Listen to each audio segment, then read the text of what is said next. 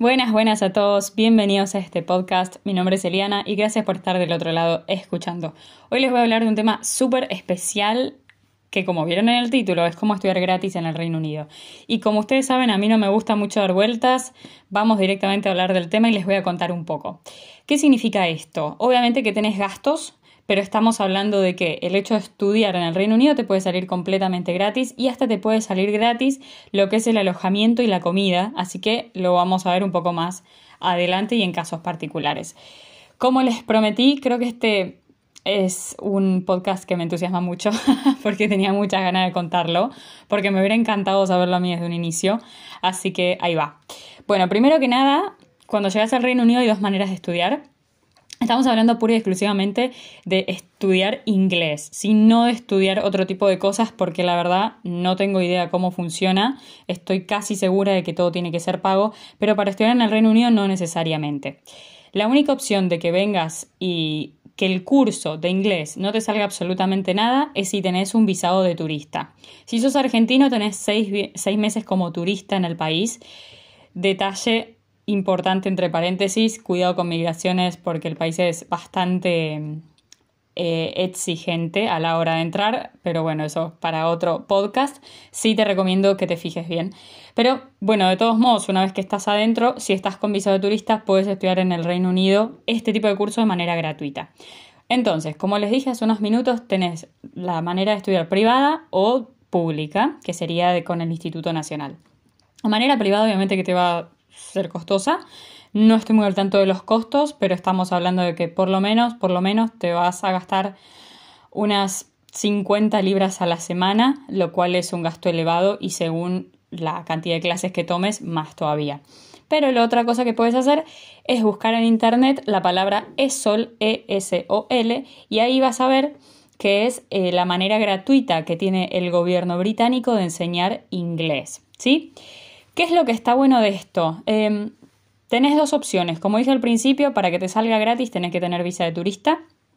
O si no, si por ejemplo estás en el Reino Unido eh, con un visado matrimonial, una partner visa, si estás por ejemplo con un visado de trabajo o un visado de estudio, te va a salir un costo, pero el costo va a ser súper reducido. Estamos hablando de más o menos unas 150 libras eh, duran todos los cuatro meses de cursada, o sea que es un costo bastante asequible.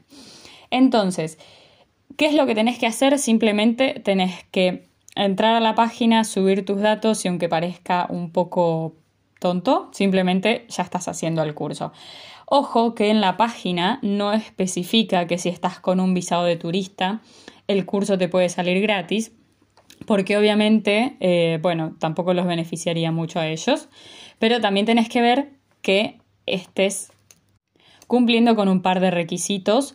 Por ejemplo, tenés que mostrarle al gobierno británico que no estás trabajando y etcétera. O si, por ejemplo, estás en Reino Unido con un, haciendo un programa au que por ejemplo es mi caso, la persona que te está contratando, entre comillas, porque bueno, no es un contrato de manera legal, sino que es eh, como un sponsor, le llaman acá, tiene que mandar un mail a la institución y ahí ya puedes arrancar el curso. Después, obviamente que esto depende un poco de la edad, depende de lo que hagas de tu vida, pero también recomiendo este tipo de programa, que es un programa Orper, que puede ser para cuidado de chicos, esto sea hombre o mujer, lo hablé también eh, en otro podcast un poquito más específico.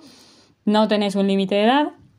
Y lo bueno es que al hacer este tipo de programa tampoco tendrías que estar haciendo un pago de alojamiento y comida, ya que en el programa está incluido. Bueno, esto es, digamos, entre, entre comillas, como dicen in brackets en inglés.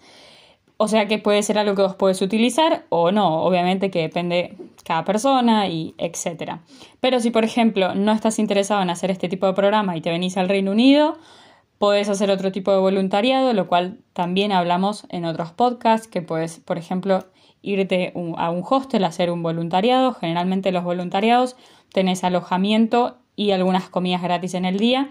Tenés que trabajar, depende el hostel, más o menos entre unas 20 o 30 horas semanales, donde los horarios son súper flexibles y también puedes hacer este curso. O sea, maneras hay, hay. Eh, nos implantaron, o por lo menos a mí, nos implantaron mucho esto en la cabeza de que es difícil estudiar afuera, es costoso y la realidad es que no, quizás es un poco falta de información, eh, un poco que nos vendieron un cuento, como decimos nosotros, pero se puede. Así que eso es todo por hoy, les dejo el link en la descripción.